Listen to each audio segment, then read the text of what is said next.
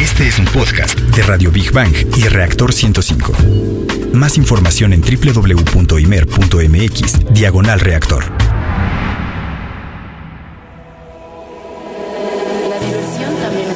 La diversión también es conocimiento. Radio Big Bang. Radio Big Bang. Ciencia y tecnología con Bárbara Esquetino y Leonardo Ferrera.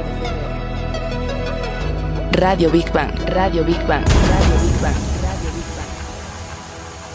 ¿Qué tal la fiesta, verdad?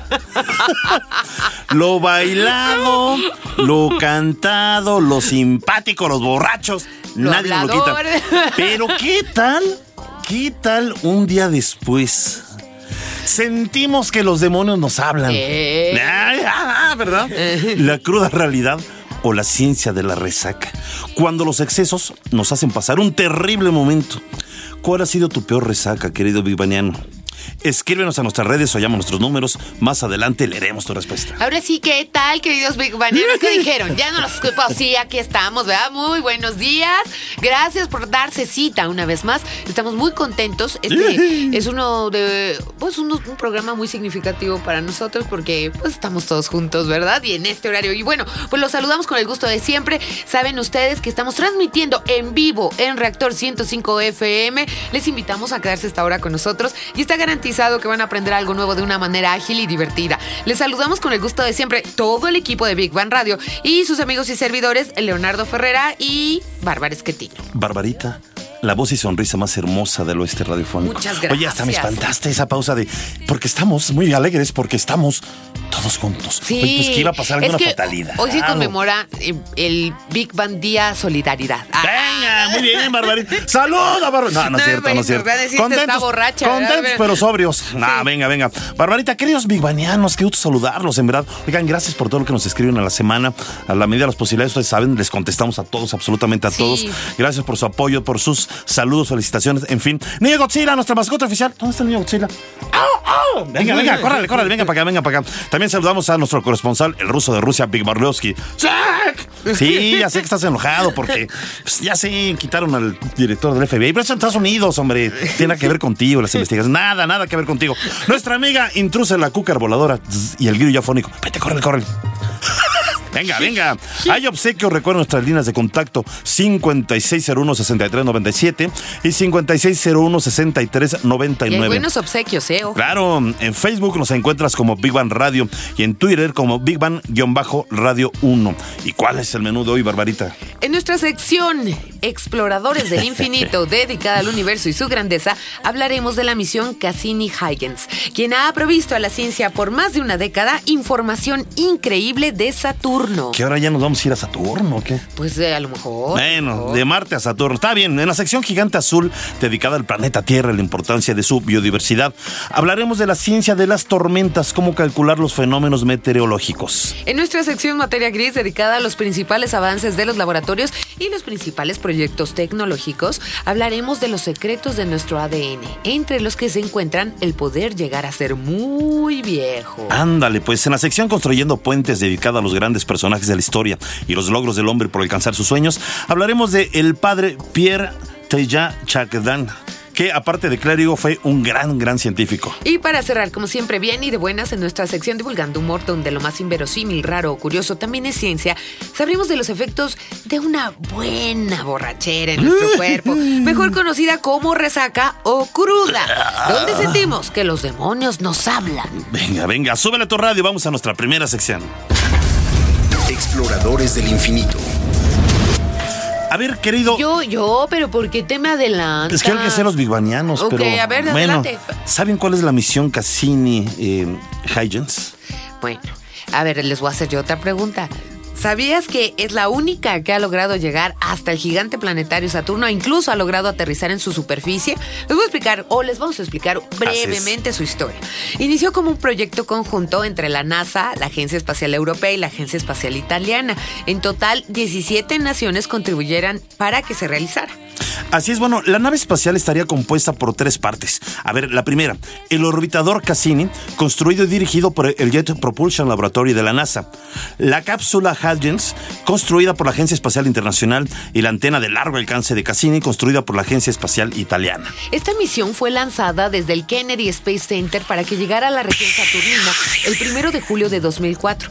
El orbitador Cassini rondaría Saturno y sus lunas durante cuatro años. Y la cápsula, pero lo han rebasado, ¿eh? Y la cápsula Huygens se sumergiría en la atmósfera de una de sus lunas, Titán, y aterrizaría en su superficie. Así es, esta misión nació debido al gran interés por explorar Saturno y su gran luna Titán. Y esto eh, sobrepesando los grandes desafíos que se debían de afrontar, como el inmenso costo y las dificultades tecnológicas de todo tipo. Esto, por supuesto, en pos del conocimiento. Vamos a escuchar la siguiente cápsula en voz de Rogelio Castro. Siete años tardó la misión Cassini-Huygens en llegar a Saturno, recorriendo 3.500 millones de kilómetros. Con un peso de 5.6 toneladas, sería pionera en arribar al planeta. A partir de entonces, continuó enviando fotos espectaculares del gigante gaseoso al que llamamos Saturno. Cassini ha sumado 13 años merodeando a Saturno, tiempo en el que ha podido sobrevolar de cerca sus satélites principales 15 veces, aunque el récord lo tiene la luna Titán con 127 veces. A los 10 años de la misión tomó cerca de 350 mil fotografías con más de 500 gigabytes de datos para la investigación científica. Big Bang. Yo, quiero agregar, bueno, y ahorita vamos a platicar con Toñito, que ha sido sorprendente, aguantado y aguantado y aguantado, y nadie tenía esas expectativas en esta misión. Pero bueno, el 22 de abril, aquí viene la parte triste de la historia. El 22 de abril de este año, la misión Cassini empezará, o ya más bien empezó la última etapa de este gran viaje, y la cual ha sido bautizada como el Gran Finale, donde se espera que la nave se sumerja en la atmósfera de Saturno, poniendo así fin a su gloriosa carrera. Pero a ver, a ver, según la NASA, el gran final será grandioso, ya que para morir como la gran guerrera que es, fíjate, se va a sumergir de nuevo en Saturno. Y en el borde interior de uno de sus anillos, después va a dar 22 órbitas en torno a él, tardando en cada uno de sus anillos seis días, y terminará su existencia en la órbita superior de Saturno, donde arderá debido a la fricción. Y por último, uy, va a desaparecer. Saludamos en el estudio al querido, nuestro querido amigo Toño Yedías de la Sociedad Astronómica de México. Toñito, ¿cómo estás? ¿Cómo Hola, estás, ¿qué tal? Toñito? Muy bien, ¿y ustedes? Bien. Oye, y eso del gran final y como que suena a película, aquí como a novela, Sí, ¿no? de hecho, por ejemplo, hasta la NASA. Yo sentí feo, neta. Sí, o sea, yo yo dije, también. ¿Cómo pueden terminar final, con ay, sí, una? yo también. Ahora sí, Ay. es como un coche que quieres mucho, que te ha resultado tan aguantador, pero tan Sí, aguantador que no te tantas quieres cosas. deshacer de él, ¿no? Pues o sea, sí, pero también eh, es parte, es, es que es parte de varios, de varios programas. Por ejemplo, uno es no tratar de no contaminar el espacio. Ah, sí, también Y por esa razón lo es que la chequé. quieren desintegrar. Sí, porque iba a ser basura espacial Exactamente. finalmente, ¿no? Si la dejan orbitando sería no eventualmente. la quieren basura dejar en espacial. Saturno, ¿verdad? También eh, Como leí. Que de- no quieren que se destruya en Saturno para no contaminar el planeta. Ah, ya, no, de hecho, es- bueno, sí se va a destruir, por ¿Sí? así decirlo, en Saturno. Sí, pero que se va a pulverizar, digamos, sí, ¿no? por, sí, por así decirlo, no va a quedar mucho de, de, de ella, ¿no? Por así decirlo. De hecho, como decían de que, de que sí le dan como mucha emoción a este proyecto, la NASA ha subido mucho contenido de Las muchos fotos, trailers, ¿no? fotos Ah, de ajá, la. Cassini Huygens. Deberían buscarlos, este, así pueden entrar en la, en la página de la NASA, hay una sección que dice las misiones espaciales y ahí debe estar Cassini Huygens. Y ahí está el- todo el material que hay y está está súper. Bueno, a mí me gustó mucho. Oye, fíjate que me, me llama la atención, eh, y que en muchos programas hemos hablado de, pues la idea, obviamente, o el sueño de poder colonizar eh, otros planetas, pero creo que va a ser un gran reto, porque imagínate llegar a esos planetas con tanta basura espacial, resulta que nuestro principal enemigo va a ser la basura espacial, es decir, artefactos Claro, que el mismo hombre desde la Tierra ha construido, que ha elevado, digamos, al cielo, al, al- al- al universo, y, y imagínate que de repente vienes y a lo mejor un pedazo de nave, quién sabe de cuál nave, viene eh, en dirección de donde uno va volando. A- o sea, a eso mí- va a ser un peligro. Eh, digo, esto viendo a futuro, pero yo viendo hacia el pasado, o sea, cuando llegó a Saturno, todavía la tecnología no estaba Ah, no, tan revolucionada. no, y de hecho, no se tenía una información Eh, clara sobre Saturno. Estoy sorprendidísima que haya logrado esa proeza, esta, esta nave, Claro, bueno, este sí. proyecto. Eh, dinos algo acerca de la tecnología que, que- que usaron, porque es eh, lo que te digo, es como más vetusta que lo que Sí. tenemos ahora, ¿no? Por ejemplo, lo- las SSDs fueron ahí cuando se innovaron. Bueno, las SSDs son como el sensor fotográfico de casi cualquier cámara. Ajá. Por así decirlo, nosotros en, en nuestros teléfonos celulares tenemos una cámara algo parecida o un poco mejor. Bueno, un poco más bien, la, la del Cassini es un poco mejor. y la avanzaron desde hace años. O sea, hace Sí. 15 años está en el espacio Sí. y nuestros teléfonos hace cuando lo compramos, ¿no? Sí, claro. O sea, es un ejemplo. ¿Sabe- ¿Sabes qué claro. siento? Que es como de esos vehículos este, ocho cilindros, grandototes, que decían, ah, va a durar dos, tres años, y de repente, ¡bum! Vale, todavía los ves. Sí, y, a- y Mi camioneta, que es seminueva, se desclochó al año de nueva. Sí, sí. Imagínate. Sí, en Ah, cambio, sí, pues mis bicicletas armadas a mano, mira, me sé- No, no es cierto. No, pero ¿qué? venga. No, síguenos diciendo, Toñito. Este, sí, o sea, por ejemplo, es una misión que tenía muchas cosas que perder. Por ejemplo, Sí. llegar a Saturno y orbitar a Saturno Exacto. no es nada sencillo, sobre Ajá. todo que es el segundo planeta más grande y el segundo planeta que ejerce más fuerza, por así decirlo, sobre los objetos que están orbitando alrededor de él. Es casi como en Júpiter, por eso Sí. es que es muy difícil también explorar Júpiter. Las- sus eh, superficies o sus Claro, atmósferas y son Saturno. difíciles. Exacto, Saturno es por así decirlo como si fuera un planeta de nubes, por así de alguna manera llamarlo. Pues aterrizar sería prácticamente imposible. Y Titán también es muy complicado. Es lo que te iba a decir. Rápidamente, ¿cuánto era lo que se esperaba que durara con vida este proyecto Exacto. y cuánto más se extendió? Aproximadamente se tenía pensado que durara seis años la misión. La- aproximadamente. Pero literal casi duplicó el número. El número. Ve, ve qué fantástico. Ay, me encantó, me encantó. Venga, Pues, muy lástima bien. que se nos vaya, Toñito, pero- antes de que te nos vayas. A ver. La pregunta obligada. ¿Cuál ha sido tu peor cruda? Uy. No, Moral, yo sé que hemos Es- todos tenido muchas, sí. pero... Pero después es, de la es cruda. curioso, a mí casi no me da la cruda, pero ¡Borrachote! Ese es de Pero- los que sigue No, tomando. pues ¿eh? ese es que ya, Ese- ya se acostumbró mi hija, bo. pero pero cuando me da me da y me da ¿Pero qué. Ah, te ¿de da? ¿Pero qué te da? Rápido. Eh, dolor de cabeza y ¿Qué acabas como trapeador o Sí, como- fue sí? de hecho la, ult- la que sí me acuerdo mucho fue en una posada hace como dos años que ahí se acabé hecho zombie. Ah, ok. ¡Saquen a Toño de ahí! Para que vean que la ciencia también se emborracha. Ok, Venga, Muchas venga, Toñito. gracias, mi querido Toñito. Eh, te agradecemos mucho y vamos a terminar la sección Exploradores del Infinito con Big Bang al momento. El coste total de la misión fue de 3.260 millones de dólares, de los cuales Estados Unidos aportó 2.600 millones. La Agencia Espacial Europea 500 millones y la Agencia Espacial Italiana 100 160 millones de dólares. Vamos ahora a nuestra siguiente sección. Bueno, a ver, yo lo Ah, digo. Hazlo como Rogelio. Ahí va, gigante azul. Ande. Ok. Bueno, voy yo. A ustedes, Big Banianos, ¿no los desconciertan los cambios de clima en un solo día? Sí, a mí sí. sí. la neta. Tengo que andar cargando todo el Oye, es que, a ver, salimos con chamarra. Ajá. Y este, eh, al mediodía nos quitamos la chamarra. Sí, hombre. Después nos da un calor que nos vamos quitando casi Tienes lo que demás. andar cargando con paraguas, chamarra, este, O- ya o no sea, sé si también la chamarra, balsa, la ¿no? Porque si chamarra, te agarran sí. las lluvias en una parte de la Bermudas. ciudad, es Sí, Bermudas, sí, sí, está muy raro, muy este raro. protector también. Ay, no, no, no, no. Bueno, qué mejor ejemplo que lo que estamos platicando eh, en estos momentos. Días soleados que de repente se vuelven oscuros y pero aún llega la lluvia de inmediato y además con mucha fuerza. ¿Quién de nosotros no recuerda el huracán Manuel que azotó terriblemente el estado de Guerrero en el 2013? Fíjate que en ese eh, huracán que dices, Manuel, se perdieron 615 mil hectáreas de cultivo. Hubo decenas de desaparecidos, inundaciones. En pocas palabras, esta, fue una- esta zona fue declarada como zona de desastre.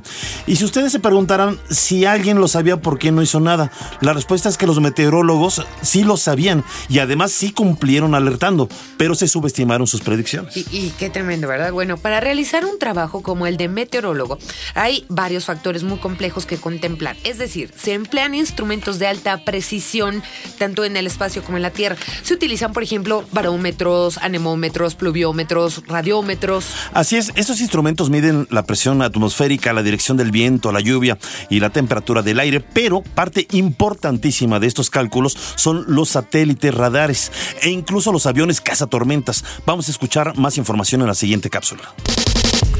El Observatorio Meteorológico y Astronómico de México se creó por decreto presidencial el 6 de febrero de 1877. Era dependiente de la Comisión Geográfica Exploradora del Territorio Nacional.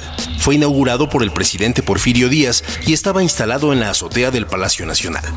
En 1878 fue trasladado al castillo de Chapultepec. En 1883, siendo ya un órgano autónomo, se trasladó al Observatorio Astronómico de Tacubaya y más adelante, en 1901, daría paso al Servicio Meteorológico Nacional, que para esa época tendría 31 secciones meteorológicas estatales y 18 observatorios y estaciones independientes, los cuales transmitían información al Observatorio Meteorológico de Tacubaya vía telegráfica. Big Bang. Y bueno, en la actualidad la información que llega del Servicio Meteorolo- eh, Meteorológico, Meteorológico. Perdón, Órale, Meteorológico ¿esa cuál Nacional se realiza a través de una red integrada por 79 observatorios meteorológicos, 16 estaciones de radiosondeo y además cada una de ellas realiza a diario mediciones de presión, temperatura, humedad y viento.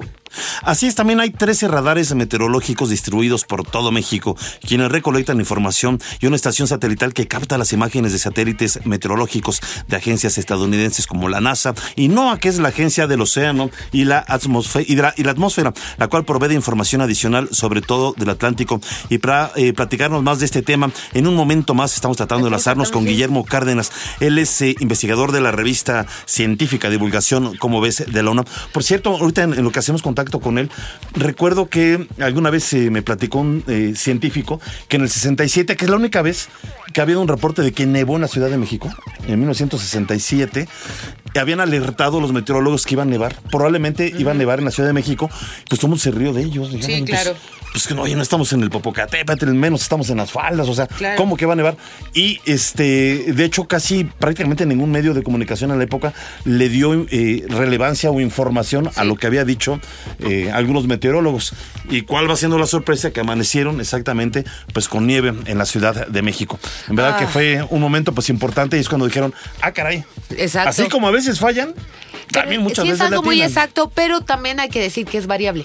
Entonces, a veces eh, tendemos a culpar a los Así meteorólogos de que, ah, pues no avisaron que venía tal cosa, ¿no? Ellos tratan de ser los más exactos posibles, pero pues en la Tierra todo puede ser Bueno, variable ¿no te y acuerdas, en Barbarita, segundo. mega huracán que decían Sí. que venía con una fuerza impresionante el año pasado? Eh, sí, la NASA que, que- misma. que decían, sí, incluso la NASA dijo que muy probablemente iba a ser el peor huracán que iba a azotar a nuestro país en la historia.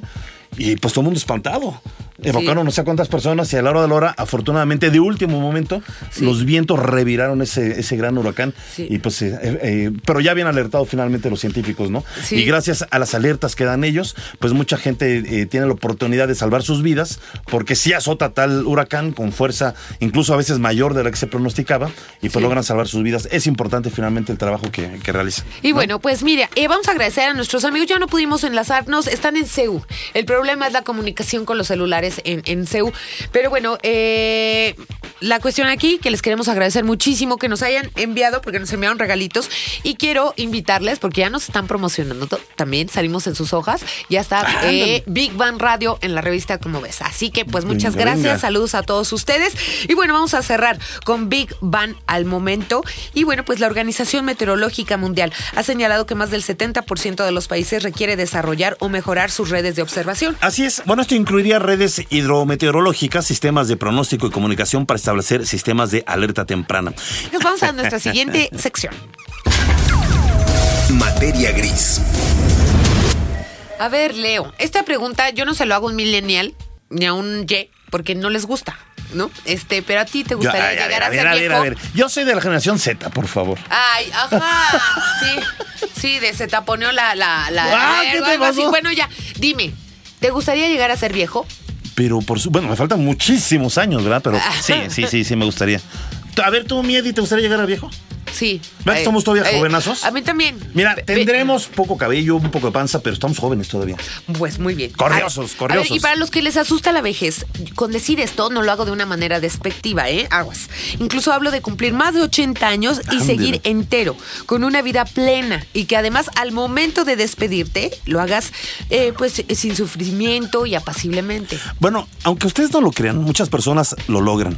Pero vamos a hablar, fíjense, fíjense de un caso que está siendo estudiado todavía, ¿eh? con la finalidad de encontrar la llave de la longevidad. Es acerca de cuatro hermanos estadounidenses. Se trata de los hermanos Khan, que murieron, ahí les va. El mayorcito murió de 110 años. Ajá. El otro hermano murió de 109. Otro murió de 103. Y el más jovencito, de 101 años de edad. Y toda su vida fueron saludables, aunque fumaron. Nunca padecieron de ninguna enfermedad. Bueno, ahí les va más datos, ¿eh? Ellos demuestran que tenemos la capacidad como especie de vivir plenamente hasta los 110 años. Y además prueban también que el gen de la longevidad tiene un factor genético. Sobre todo eso genético, porque no estamos diciendo que hay que reventarse en la vida y hay que vivir la mira, vida loca. No, no, Ajá. finalmente, no, no, no, no, para nada. Hay algunas personas que tienen un gen que están estudiando para tratar de entender por qué viven tantos años, tantos años. Bueno, la investigación sobre el gen de la longevidad la está llevando a cabo un médico de nombre Nir Barzilai, quien nació en Israel en 1955 y dirige Genes de la Longevidad, un ambicioso proyecto que pretende investigar a 670 personas que han vivido alrededor de 100 años o más. Vamos a escuchar más información con Rogelio Castro. El proyecto Los genes de la longevidad se centra en personas que han vivido 100 años o más, encontrados en especial en el grupo de judíos llamados askenazis, los cuales tienen sus orígenes en el siglo X en Europa Central y Oriental y se distinguen por haber desarrollado sus propias costumbres, leyes y lengua. Con el tiempo, los askenazis inmigrarían a diferentes países, pero sus descendientes presentan las mismas características. Son longevos y desde 1998 son estudiados. Algunos de los resultados de este estudio son que además presentan similitudes genéticas, tienen un gen asociado a niveles más altos de colesterol bueno y según los estudios, las personas que presentan esta mutación tienen menos probabilidades de sufrir muchas enfermedades, incluido el Alzheimer. Big Bang. Ok, vamos a una pausita y regresamos con más de Big Bang Radio, donde la diversión también es conocimiento. Sí, barbarita. Radio Big Bang. Radio Big Bang. Radio Big Bang.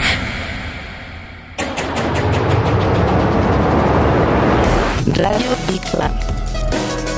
Radio Big Bang. Ya estamos de regreso aquí en. Big Bang Radio, donde la diversión también es conocimiento. Y estamos hablando de los genes de la longevidad. Ahorita me imaginé, se imagina la barbarita de 80 años de edad. ¡Bárbara! Pues mira, o sea, no es que me dé. Lo que pasa es que también las condiciones en que vemos a los viejitos en México nos, nos apuran, ¿no? El decir, puedo estar en condiciones indefensas, él puedo estar enfermo, etcétera, etcétera. Pero hemos visto en otros países que no es así. Y no tiene por qué Como ser dicen, así. llegar a, a- a mayor, adulto Sí. mayor o, o una persona de tercera edad, pero llegar bien, ¿no? Ajá. Porque digo, hay personas que tienen 40 años y físicamente están muy mal, ¿eh? O sea, Y puedes tener 70 años y estar muy bien. Es más, un saludo a mi querido eh, Yvonne Drey, está ahorita en Francia, pero es un querido amigo que está cumpliendo 80 años de edad. Y está entero, entero, mi querido verdad, amigo. Bueno, y estamos hablando de los genes de la longevidad. Como dato sorprendente, el estudio del que les platicábamos revela que el 60% de los hombres bicentenarios y el 30% de las mujeres también en ese rango de edad fumaron por un largo periodo de tiempo.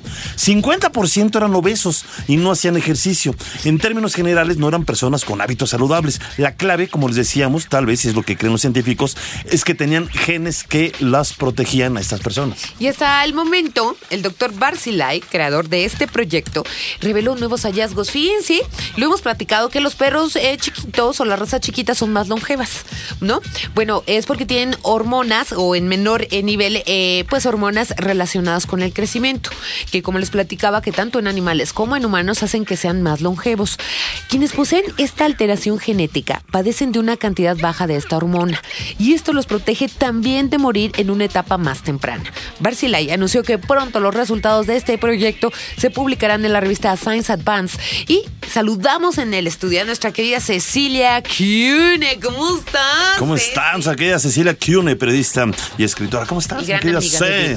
Estoy muy bien. Ya los extrañaba y mira que los veo todos los viernes. Ah, Venga, venga. ma, nosotros también Mucho, Eso es cariño. Eso es Mi cariño. querida C, qué bueno, ¿eh? Gracias, gracias. Gracias, C. Pues adelante, mi querida C.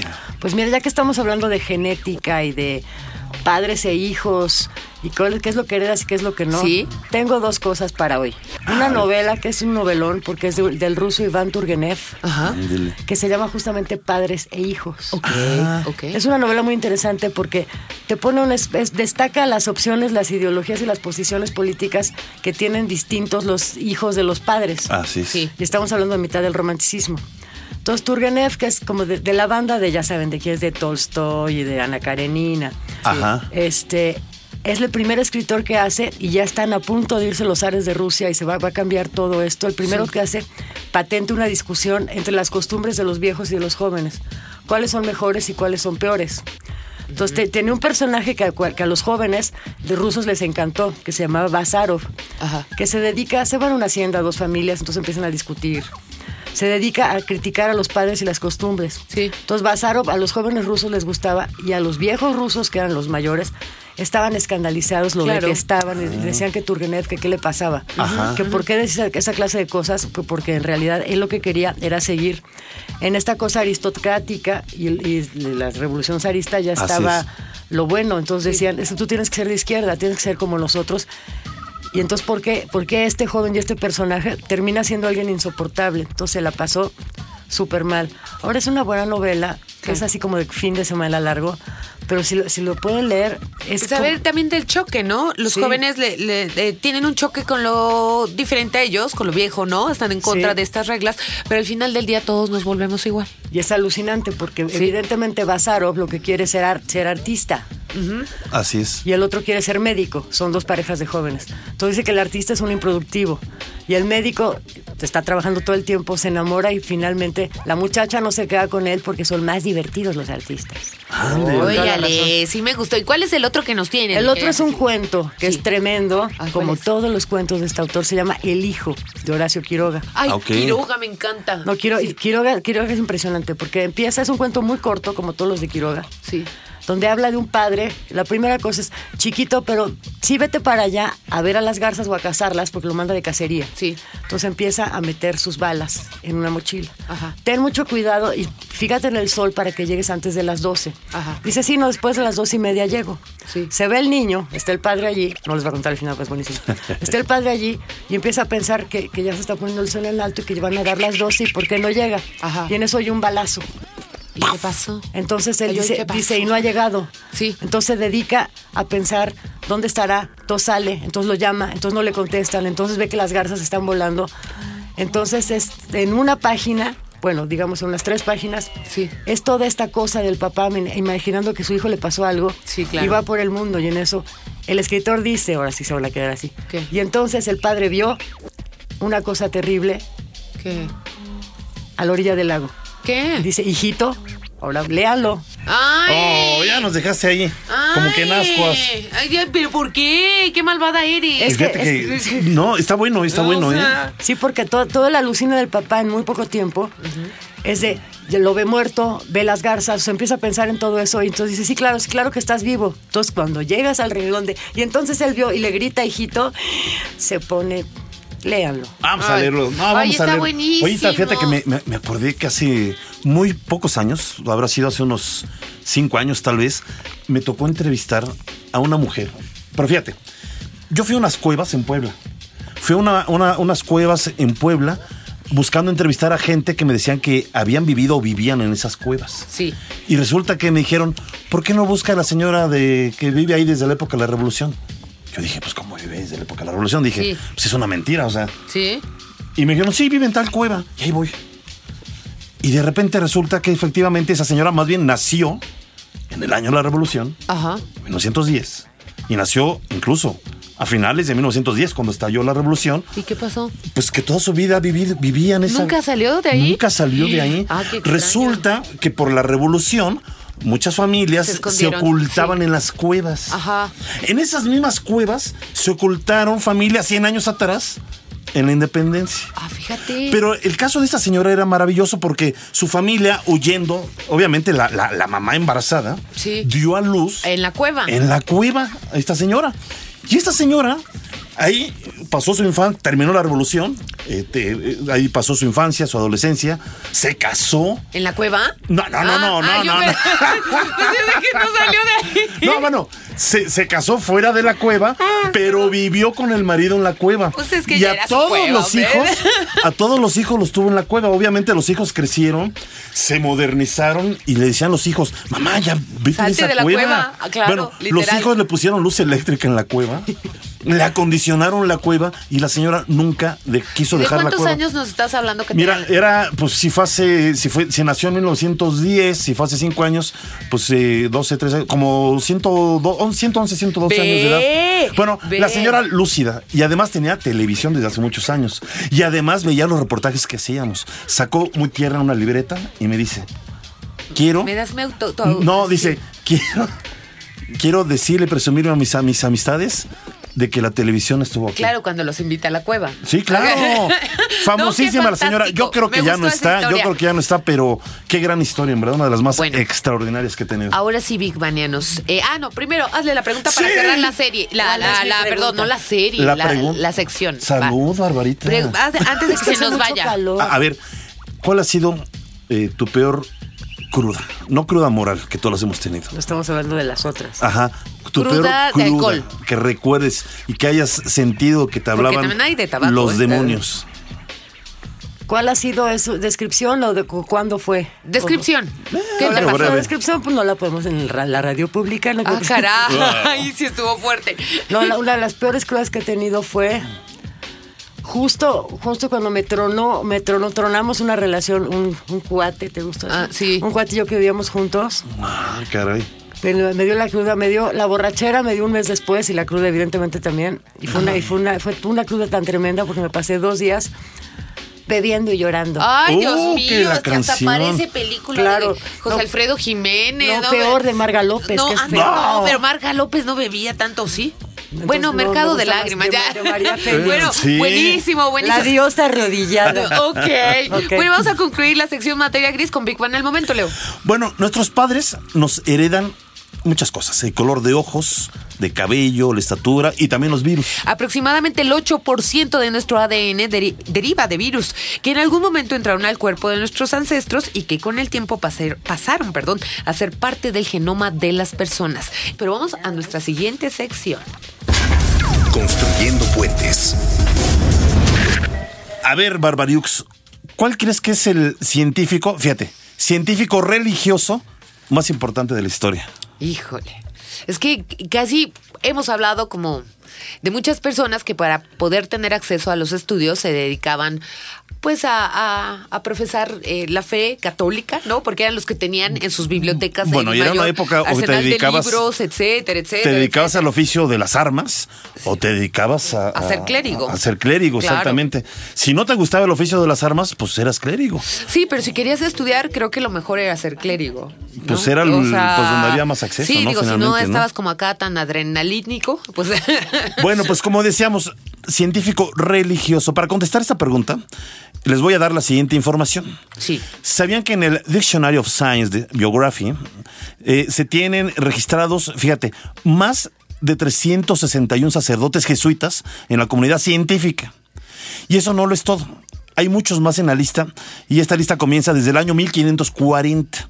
Por dicha razón, vamos a dedicar esta sección al sacerdote Pierre Tajan de Chagdan. Órale. Órale. ¿Lo dijo bien? ¿Lo me dije bien? Telar de Chardin. Taylor.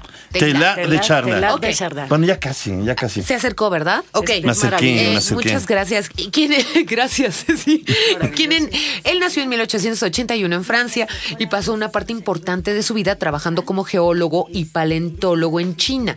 Fue científico, filósofo y místico de la orden de los jesuitas. Ah, y además poeta. Bueno, la razón por la que hoy hablamos de él es porque como sacerdote y jesuita siempre estuvo preocupado por integrar el pensamiento, digamos, o la fe en un mundo, el nuestro, donde la ciencia es fundamental para evolucionar.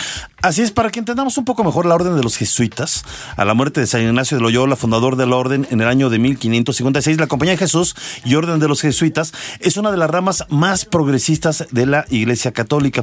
Incluso déjame decirte que durante años fueron considerados como eh, el ala ruda, digamos, O el, la- el- la- la- el ala izquierdista, digamos, podemos Ajá, decir así, de, la de rebelde, el ala rebelde de la Iglesia. Y además no le gustaba mucho a la Iglesia hace muchos años, pues que se dedicaran a estudiar cuestiones pues científicas épocas, ¿no? ¿Qué pasaba con los astros? ¿Qué sucedía con el movimiento del sol, las estrellas? Pues porque ellos le decían, para todo hay una explicación que es Dios. Ellos decían, sí, estamos de acuerdo. Sí, es sea, Dios, no pero también nos interesa la ver la creación de Dios. es lo que decían los jesuitas, claro. ¿no? Bueno, pues ya en esa época, imagínense, en el siglo XVI, ya tenían 35 colegios en diversos puntos en Europa y uno en la India, dedicados a enseñar las ciencias. Y como dato adicional, ustedes lo saben, el Papa Francisco pertenece a dicha orden y además había dicho hace muchos años que nunca un jesuita iba a alcanzar eh, un alto puesto en la jerarquía eh, del Vaticano. Y bueno, pues creo que el Papa Francisco, pues, eh, Pues ya fue cambió la excepción historia, finalmente, ¿no? ya Qué cambió la historia en ese sentido. Así que no es de extrañar la formación académica del padre Pierre Teilhard de Chardin. Uno de ¿Sí le sus salió? muchos logros. Perfecto. Ay, gracias. Bueno, uno de sus muchos logros eh, fue que gracias a él y su interpretación de la ciencia y la fe, la Iglesia Católica aceptó la evolución como un principio científico. Vamos a escuchar más información. El padre Pierre Teilhard de Chardin fue influenciado por su padre y su amor a la naturaleza y por su madre en la fe católica. Después de ordenarse como sacerdote, trabajó en el laboratorio de paleontología del Museo Nacional de Historia Natural de París. Su especialidad fueron los mamíferos fósiles. Su pensamiento evolucionista estuvo muy influenciado por su visión teológica, ya que una de sus teorías más importantes es que todos los seres vivos nacen y luchan por evolucionar. Como ejemplo, el hombre primitivo, buscando como su máximo afán el llegar a tener una conciencia superior. A esta teoría se le conoce como punto omega. Big Bang. Bueno, el hombre de Beijing se descubrió en la aldea de Soukudong, en la montaña de Longwu, en Beijing. Ese fue un descubrimiento que revolucionó la historia y en él participó el padre Taylor. Eh, ocurrió de la siguiente manera. En 1926, pues él estaba eh, trabajando en este proyecto en el que estudió restos fosilizados del Homo erectus pekinensis. Ándale. Y gracias a este evento, el estudio de los restos fósiles humanos se convertirían en su gran pasión. Bueno, si alguno de ustedes se pregunta por qué es importante el hombre de Beijing, pues es sencillo. Fue el primer esqueleto encontrado completo que data de unos 600 mil años atrás. Hay quienes creen que un poco más. El cual ya usaba herramientas de piedra y también usaba fuego. Y lo más importante, caminaba sobre sus dos pies. Vivía en grupos y su supervivencia dependía de la casa. Bueno, pues fíjense, en el CENART se está llevando a cabo la puesta en escena Corazón de la Materia. A ver si me suena, si me sale la... Sí, sí, sí. Tayan, Tayan. No, Taylor. el Taylor. jesu- El jesuita. No me salió, Otra ¿verdad? vez, es yo que lo tú digo. me pones yo lo digo bonito. Barbarita. Corazón de la materia. Taylor, el jesuita. Ya, yo la última vez, Ah, déjame va, lo digo. Con, con voz de Rogelio Castro. Corazón de la materia, Taylor del jesuita. ¿Sí me sonó? Venga, venga, gracias, gracias. Bravo. Venga, gracias. Y qué mejor para que nos hable de ella que José María de Tavira, quien interpreta este progresista clérigo. ¿Cómo estás, mi querido José María de Tavira? Actor, ¿cómo estás? Muy bien, hola, ¿cómo están? Muy contento de estar aquí con ustedes escuchando su programa a lo lejos por la línea telefónica. Gracias. Muchas Oye, gracias. suena muy bien esta obra, en verdad. Y pocas veces eh, yo platicaba con Barbarita, pues hay obras relacionadas con, eh, con la ciencia. Bueno, sí hay algunas, pero en este caso eh, eh, estamos hablando de un clérigo científico y pues es más interesante, Sí. ¿no? Pues sí, mira, pa- para empezar, eh, absolutamente de acuerdo. Yo creo que nunca había conocido una obra de teatro donde se pronunciara tantas veces el nombre de Darwin, donde claro, se le pues, defendiera tan a capa y espada, Ajá. pero además que se le, le defendiera no solamente desde el rigor científico, sino del, desde el rigor poético. ¿Me explico? Teilhard de Chardin es una persona que ve todos los parámetros científicos de la realidad como la ciencia nos, la, nos ayuda a describirla, Ajá. pero no por eso deja de ver metáforas, poesía, analogía y espiritualidad en ello. Exactamente. Así es. Eh, y, y de alguna manera, pues es un- un- una persona eh, muy inspiradora para el momento en el que vivimos hoy en día, porque además de toda su carrera tan larga, él es considerado quizás el primer ambientalista. Ah, caray. Eh, por, por el simple sencillo de eh, hecho hecho tan sencillo de que como él vive en el mundo de la poesía, de la espiritualidad, en un mundo científico, pues él considera la Tierra como una esfera azul sagrada, Ándale. eh, nos considera a nosotros como la chispa de una llama que aún no se ha extinguido, Así nos es. describe como el caso en el que la materia se vuelve eh, capaz de nombrarse a sí misma y ser consciente de sí misma y por lo tanto nos hace responsables de no arruinar este milagro que es la existencia de la humanidad, ¿no? Por lo tanto, pues nos puede dar algunas cuantas ideas para afrontar tanto el cambio climático como eh, la contaminación, como la corta indiscriminada de cerros y bosques y también un poco para, para atender nuestra propia catástrofe de la violencia social. Así es. Y aparte, eh, bueno, investigando un poco acerca de la vida de- del padre, Chardin, eh, o Taylor, eh, la cuestión Venga, es venga. que él, él eh, veía esto, nos veía como con mucho amor, ¿no? Pensaba que el ser humano, así como todos los seres que integran este mundo, estaba en el proceso de evolucionar. Eh, tal vez no, no lo veían negativamente, eh, pues las cosas que traemos como raza, ¿no? Sino que estábamos en el proceso de adquirir una conciencia suprema. Entonces, a mí me parece muy, muy interesante también el aporte científico, cómo lo puedes unir, ¿no? Entonces, eh, además, además, rebeldísimo, ¿no? Porque siempre lo- los padres lo corrieron de todos lados, etcétera. No, bueno, para su tiempo fue absolutamente prohibido para el Vaticano, se metió en muchísimos problemas por porque Darwin en ese momento era herético, prohibido Sí, y sí. pecaminoso. Así, lo y peor, él, lo peor. y él lo, sus- lo usaba para sustentar su vida espiritual. Eh, por lo tanto, pues sí, le prohibieron prohib- le prohibieron eh, publicar en toda su vida. Lo mandaron casi de exilio a China, donde él, como ustedes platicaban antes, audazmente se involucró en varios proyectos, uno de los cuales es el descubrimiento del hombre de Pekín. sí. Eh, pero pero sí de- de- definitivamente es un hombre que para su tiempo fue muy temerario a la hora de pensar porque dentro de otras cosas eh, eh, propuso desde el mundo de la religión católica un cambio de un cambio que es importante que es para él Dios no era algo de lo que venimos sino, algo vamos. a lo que vamos Exactamente, sí. me explico. Sí. Entonces, claro, también hijo de su generación es muy progresista y cree en el futuro y cree que el futuro siempre será mejor. Eh, hoy en día quizás eso ya no es necesariamente una moda, pero en su momento sí. Está muy buena esta obra. Oye, pero a ver, para el público interesado, ¿cuándo es? ¿A qué hora es, eh, mi querido este, José María? Pues mira, tenemos solo tres funciones más. A ver. Sí. Hoy a las 7 de la noche y mañana y pasado, sábado y domingo a las 6 de la tarde en el Teatro de las Artes del Centro Nacional de las Artes. Muy bien, ahí en. Churubusco. Hoy los boletos están a 30 pesos. Sí, y mañana a 100, así que la verdad es que son muy accesibles. Perfecto, José María. Pues te agradecemos muchísimo. Vamos a, eh, nos mandaron regalitos, ahorita los damos y de verdad muchas gracias. Sé que van a salir de gira, así que mucha suerte. Mucha Así suerte. es. Éxito. Muchísimas gracias. Gracias, Muchas Gracias, gracias. hasta luego. Muy Hasta bien, luego, bueno, pues buen día. concluimos la sección Construyendo Puentes con Big Bang al momento. El padre Pierre Teillan de Chardin publicó más de 200 artículos científicos y fue muy reconocido por sus trabajos en geología y paleontología. Sin embargo, como lo dijimos, para él su trabajo científico era una forma de alimento espiritual. Él encontraba en el quehacer científico una verdadera experiencia mística. Vamos a nuestra siguiente sección. Divulgando humor. Sí, no, estamos aquí hablando, sí, es alucinante. Es que le encanta Taylor de Chardin a, Tú a- a Cecilia, aquí, ¿verdad? Yo Sí. sé, sé que une. Sí. Sí. en verdad, ¿eh? Bueno, a ver, ¿a quién no le ha pasado el sentir una fuerte resaca?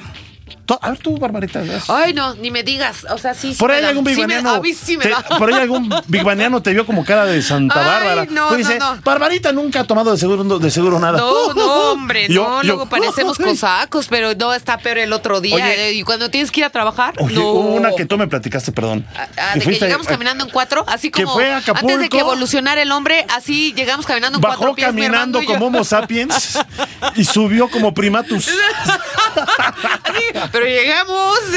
Bueno, mi hermano se quedó dormido en la taza del excusado de todo el vómito que. Ay, ya, No, te, ya te ventilé a la de veras. Pobrecito, perdón, Alan. Y además me contaron de que al día siguiente, para que se te bajara la resaca, te enterraron en la, tie- en la arena que en le la dijeron. arena. Dijeron, no, y súbanlo para que, súbanlo para que le dé el aire al, al parachute. Que le dé aire, No, que le dé aire al hermano, Alan. De verdad, de pobrecito, ya, de verdad, ya ni una más. No, no, Pero no, bueno. no, no. A ver, bueno, ya perdóname la balconeada, Sí. este, mi querida Barbarita, este, mi querido Alan. Te queremos, hermano. Con todo que estuvieras enterrado en la arena, te queremos. Bueno, Todo el mundo enterrándolo de el costo que tenemos que pagar por una buena fiesta es este terrible pago, en verdad. Es que verdad. tan... Nos divertimos mucho, pero es horrible la paga. Sí, De sí, sí, sí. no, la paga es horrible.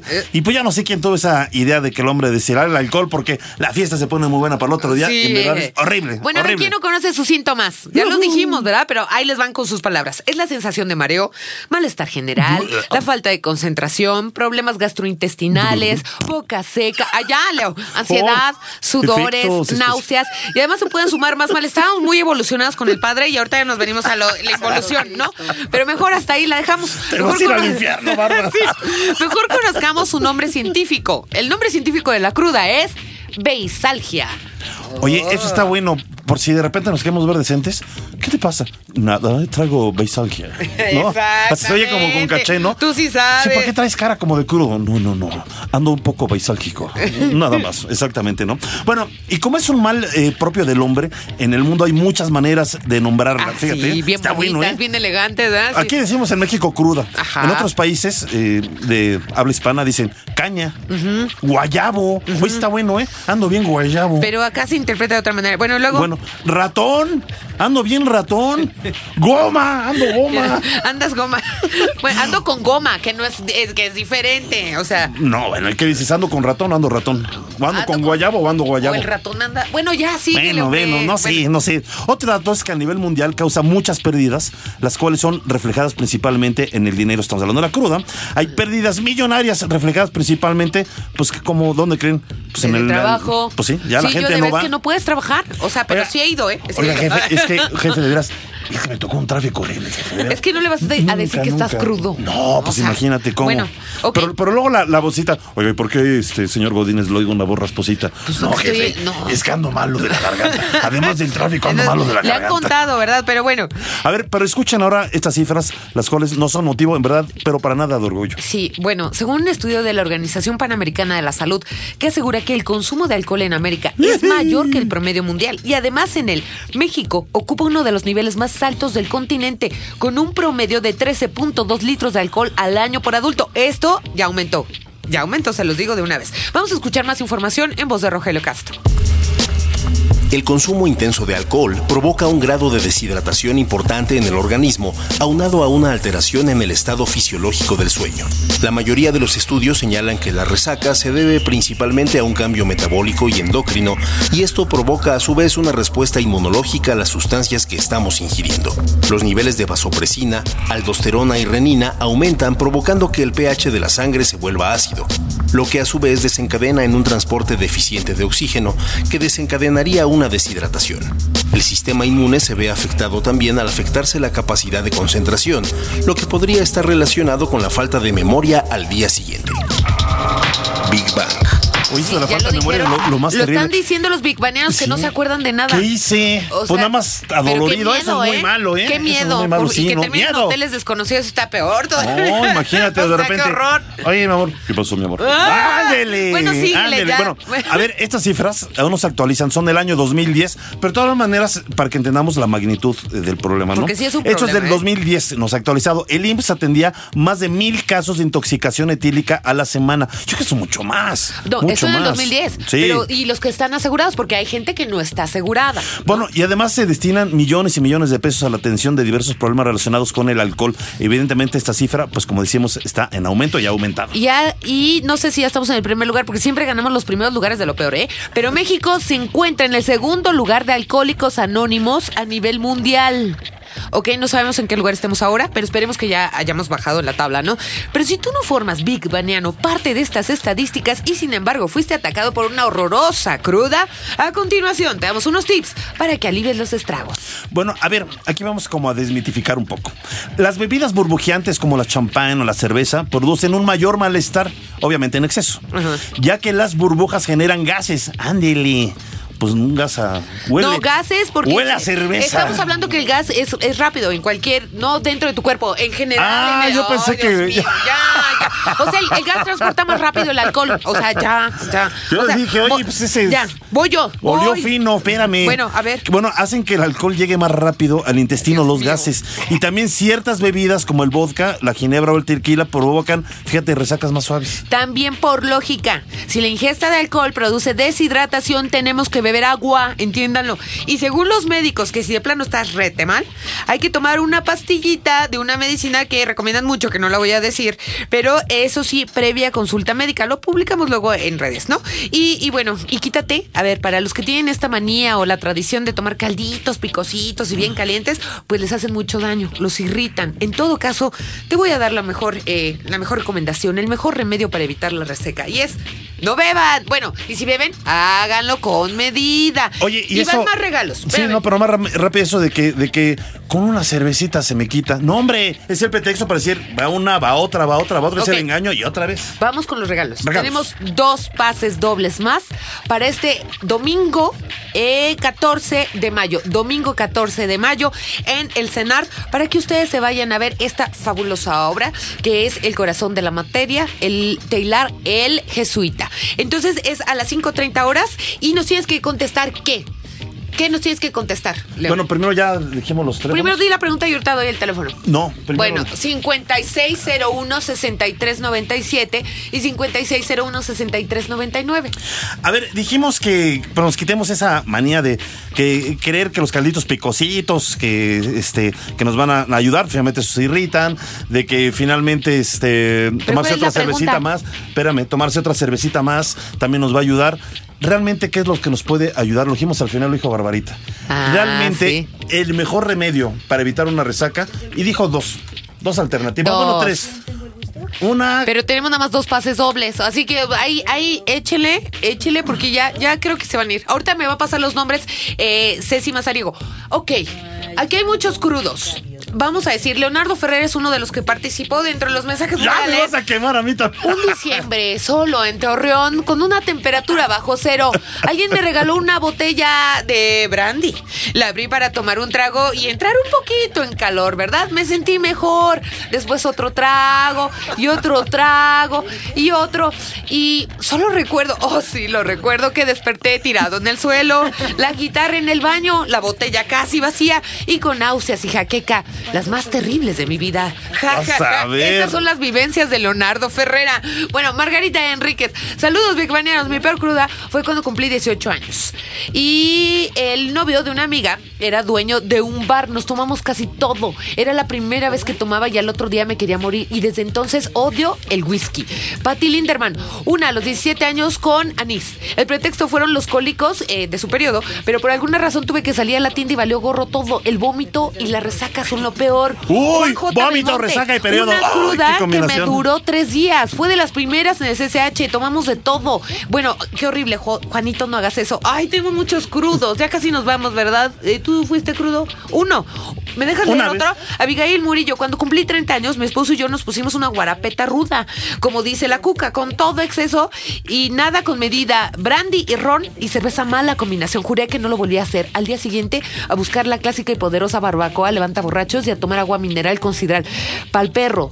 Pero solo una vez se cumplen 30 años. Ya, Venga, ya, pues. ya. ¡Ya nos vamos! Ah, Agradecemos en la producción de controles técnicos a Eddie Gobea, en la producción general Carlos Serrano, Ceci Mazariego asistiendo en la producción en redes sociales, a Alain en la locución de las cápsulas, a nuestro querido Rogelio Castro, también a nuestra querida Ceci Kione y a todos nuestros investigadores y científicos que amablemente participan con nosotros en cada emisión. Y bueno, ya, ya saben que sin ustedes, ahorita doy los nombres rápido, me los va a pasar esta querida Ceci. Y bueno, eh, sin ustedes no sería posible este programa. Gracias también a nuestra mascota, el niño Godzilla, a nuestro corresponsal, Vic Barlowski, el ruso de Rusia, la cúcara voladora y el grillo afónico. Nos despedimos, Bárbara Esquetino y Leonardo Ferreira, Cecilia Cune, Ceci Mazariego, Edigo Vea. Bueno, ya, mañana eh, de- no estamos, estamos hasta el próximo viernes. Y bueno, pues tenemos una cita. Recuérdenlo, muchas, muchas gracias. No alcancé a decir los nombres, los pongo en redes. Besitos, los queremos. No chupen, vivanianos, y si lo hacen con moderación. Adiós. La diversión también es conocimiento. La diversión también es conocimiento. Radio Big Bang. Radio Big Bang. Ciencia y tecnología con Bárbara Esquetino y Leonardo Ferrera. Radio Big Bang. Radio Big Bang. Radio Big Bang. Radio Big Bang. Esto fue un podcast de Radio Big Bang y Reactor 105. Más información en www.imer.mx, diagonal reactor.